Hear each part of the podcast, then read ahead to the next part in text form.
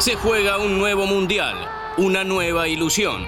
En tierra francesa, como lo supo ser en 2007 y ahora 16 años después, la cita mundialista está más apasionante que nunca.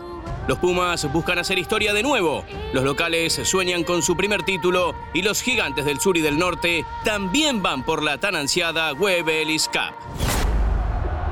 Bienvenidos, soy Ramiro Penas y esto es Rugby Mundial 2023 presentado por Lecoq Sportif. En este episodio, Francia sin Dupont sigue ganando. La victoria de los Pumas y los cruces de cuartos confirmados. Australia afuera en primera fase.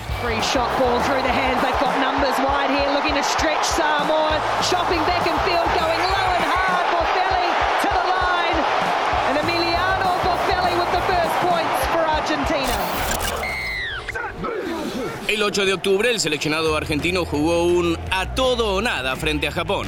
Ambos con chances de clasificar y buscando el pasaje a cuartos de final. El primer tiempo, como era de esperarse, fue áspero y con oportunidades para los dos seleccionados. Argentina convirtió su primera conquista en el minuto uno después de una gran jugada individual de Santiago Chocobares. A partir de ahí, el partido empezó con un ida y vuelta frenético y el primer tiempo terminó 15 a 14 en favor de los argentinos. El segundo fue exactamente igual. Un choque muy parejo y con emociones constantes por la aspiración ofensiva de los lipones y la inconsistencia Puma, que tuvo brillos en ataque y demasiadas equivocaciones en las salidas y con la pelota en su propio campo. Sin embargo, a puro sufrimiento hasta el desenlace, el seleccionado argentino encontró su juego con un Kremer bestial y por medio de su poderío físico logró la victoria 39 a 27. Beautiful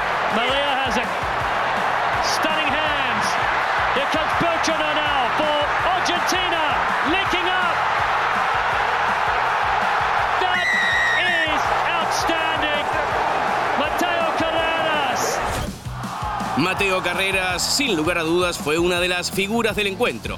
No solo por sus metros recorridos, sino porque marcó nada más y nada menos que tres tries.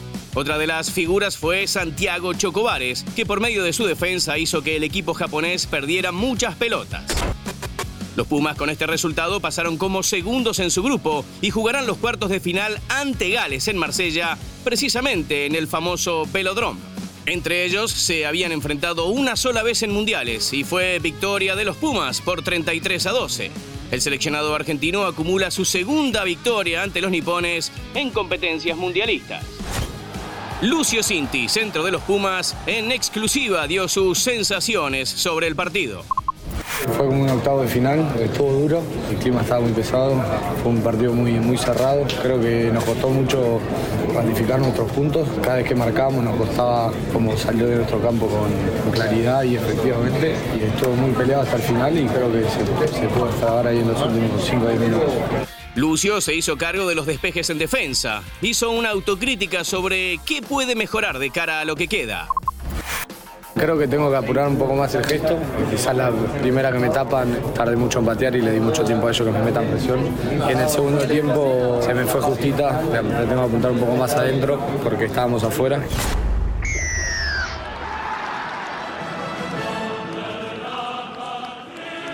La información de Le Bleu es presentada por Lecoq Sportif. El 6 de octubre, Le Bleu se enfrentó en su último encuentro de la fase de grupos ante Italia, ya con la confirmación de que Antoine Dupont seguía estando en el plantel de cara a los cuartos de final. Primero debió enfrentar a un seleccionado italiano golpeado que venía de ser derrotado por los All Blacks por un aplastante 96 a 17. Sin embargo, ni la falta de su medio scrum, ni ser candidato firme para ganar la Copa le pesó a este equipo galo. El encuentro fue favorable para los franceses, que ganaron muy contundentemente por 60 a 7.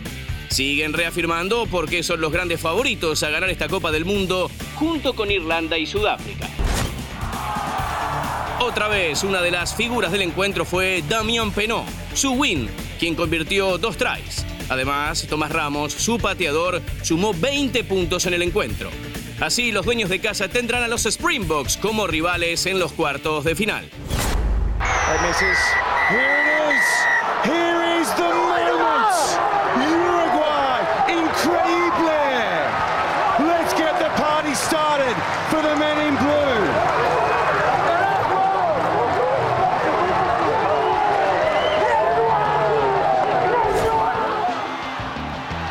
El 5 de septiembre Uruguay se enfrentó por primera vez en la historia al seleccionado neozelandés y encima en una Copa del Mundo. Los teros no solo venían de ganarle a Namibia, sino que además tuvieron buenas producciones ante Italia y Francia. Pero por el otro lado estaban los hombres de negro, que desde que perdieron en el debut mejoraron exponencialmente su nivel y ya no dejaron dudas de que también son candidatos.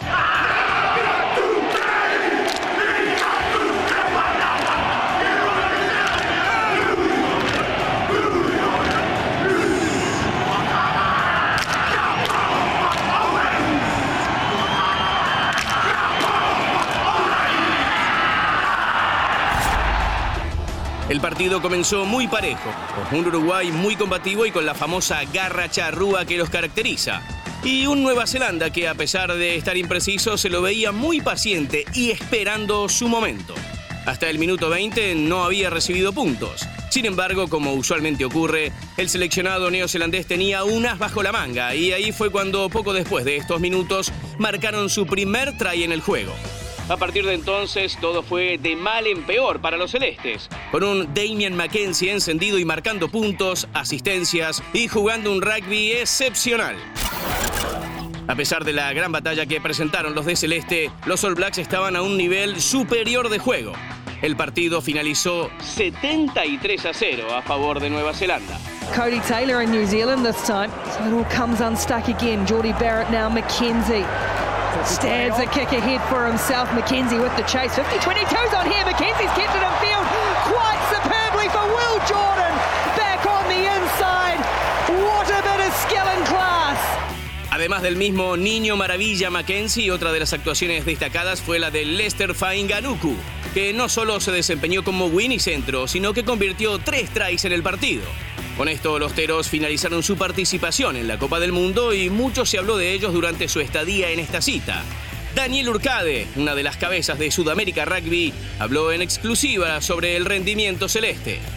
Con respecto a Uruguay, creo que hizo un gran mundial cumplió su objetivo de ganar a Namibia. Después con Italia tuvo un gran primer tiempo, lamentablemente una amarilla y en los primeros 10 minutos del segundo tiempo marcaron tres tries de Italia y, y se le escapó el partido, pero creo que estuvieron muy a la altura. Después jugaron un partido excepcional contra Francia también, el primer partido fue espectacular, atacando, jugando, mostrando lo que tienen. Con Nueva Zelanda, bueno, una diferencia notables de un equipo que está realmente afiladísimo como Nueva Zelanda, donde Uruguay estuvo 30 minutos en partido y a partir de ahí ya fue muy difícil, sobre todo porque no tuvieron obtención, ya el Scrum lo empezaron a dominar, el line fue un problema todo el partido y algunos errores no forzados que obviamente estos equipos no, no te perdonan. Pero aún así dieron todo, salieron totalmente vacíos y creo que ese fue un poco el resumen de este mundial para Uruguay, ¿no? Dejaron todo en cada partido, la verdad que la preparación que tuvieron fue impecable, la seguí permanentemente, así que soy garante de eso y después se dieron absolutamente todo lo que tenían. Eso es lo que yo rescato y estuvieron a la altura. Considerando las realidades que hay, y creo que fue un, gran mundial de Uruguay. La sorpresa de esta fase de grupos, sin lugar a dudas, fue Fiji, que no solo venció a Australia, sino que se clasificó a cuartos de final después de 16 años. Esto a pesar de haber perdido sorpresivamente el 8 de octubre ante Portugal 24 a 23, que consiguió su primera victoria en una Copa del Mundo y cerró en alza su participación. El equipo isleño se enfrentará a Inglaterra y sus antecedentes son muy buenos, ya que en la previa del Mundial lo vencieron 30 a 22. ¿Podrán los villanos llegar por primera vez a una semifinal? Con la fase de grupos ya terminada, los cruces de cuartos serán los siguientes. Francia y Sudáfrica se tendrán que ver las caras, mientras que Nueva Zelanda e Irlanda también lo harán. Y por otro lado, Inglaterra jugará ante Fiji y Argentina lo hará frente a Gales. Se viene lo mejor.